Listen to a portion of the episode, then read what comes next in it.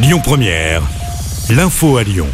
Bonsoir à tous. Les mesures liées à la pollution du côté du bassin lyonnais levées, annonce faite par la préfecture, alors que la qualité de l'air s'est améliorée. La circulation avait été mise en place. La prudence de mise, en revanche, sur les routes dès demain. Week-end de chassés croisés entre les trois zones, tout en vacances. Bison futé voie rouge demain sur toute la partie est de la France dans le sens des départs. C'est orange dans le sens des retours en Auvergne-Rhône-Alpes. Ça coince notamment sur la 43 entre Lyon et Chambéry entre 7h et 18h. Bison Futé annonce un trafic saturé entre 10h et 13h. Soyez prudents. Un squelette découvert du côté de Saint-Romain au Mont d'Or. Ça s'est passé hier alors que des restes humains avaient déjà été découverts quasiment au même endroit par des chasseurs le week-end dernier. Des analyses ADN sont en cours pour identifier les ossements. Une surveillance présente sur place tout le week-end suite à cet incendie hier soir au parc de Paris à Vénissieux. Les flammes se sont déclarées vers 20h30 dans un espace de stockage de déchets verts. On ignore encore les causes de l'incendie. Les pompiers sont restés sur place jusqu'à 2h30 cette nuit.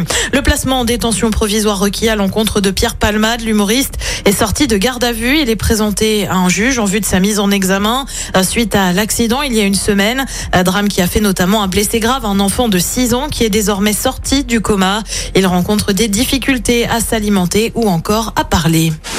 Il demande un délai supplémentaire. Les insoumis demandent à pouvoir étudier la réforme des retraites à l'Assemblée au-delà de ce soir minuit.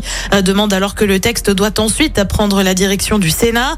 Euh, pour le moment, l'article 7 qui prévoit de reporter l'âge de départ à la retraite à 64 ans n'a pas encore été débattu. Et puis la motion de censure euh, du Rassemblement national, elle sera débattue après minuit.